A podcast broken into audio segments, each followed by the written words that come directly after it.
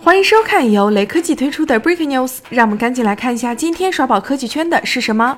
高通本月初才发布了骁龙八八八五 G 平台，官方明确小米十一将是首发机型之一。然而，不仅是首发，小米十一手机很有可能还会有一定时间的独占期，最快会在本月发布，二零二一年一月正式开卖。不仅如此，小米高管 Redmi 产品总监王腾在跟网友的交流中还提到了一件事，那就是小米十一系列手机的备货量会很充足，这也意味着首发购买小米十一系列手机就更容易了。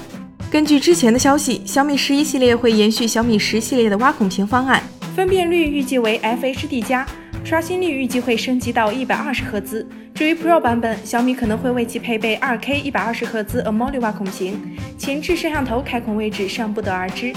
此外，小米十一支持五十五瓦快充，小米十一 Pro 可能支持百瓦级超级快充。小米十一的性能毋庸置疑，现在就等它官宣开卖了。货量充足还是听听就好，小米旗舰机就没有充足过。当然，也不排除今年小米加大预估备货量，让小米十一更好买一些。毕竟小米的独占期不会太久，而友商的旗舰也都是接踵而至。如果现货太慢，可能又有一批用户转投其他厂商了。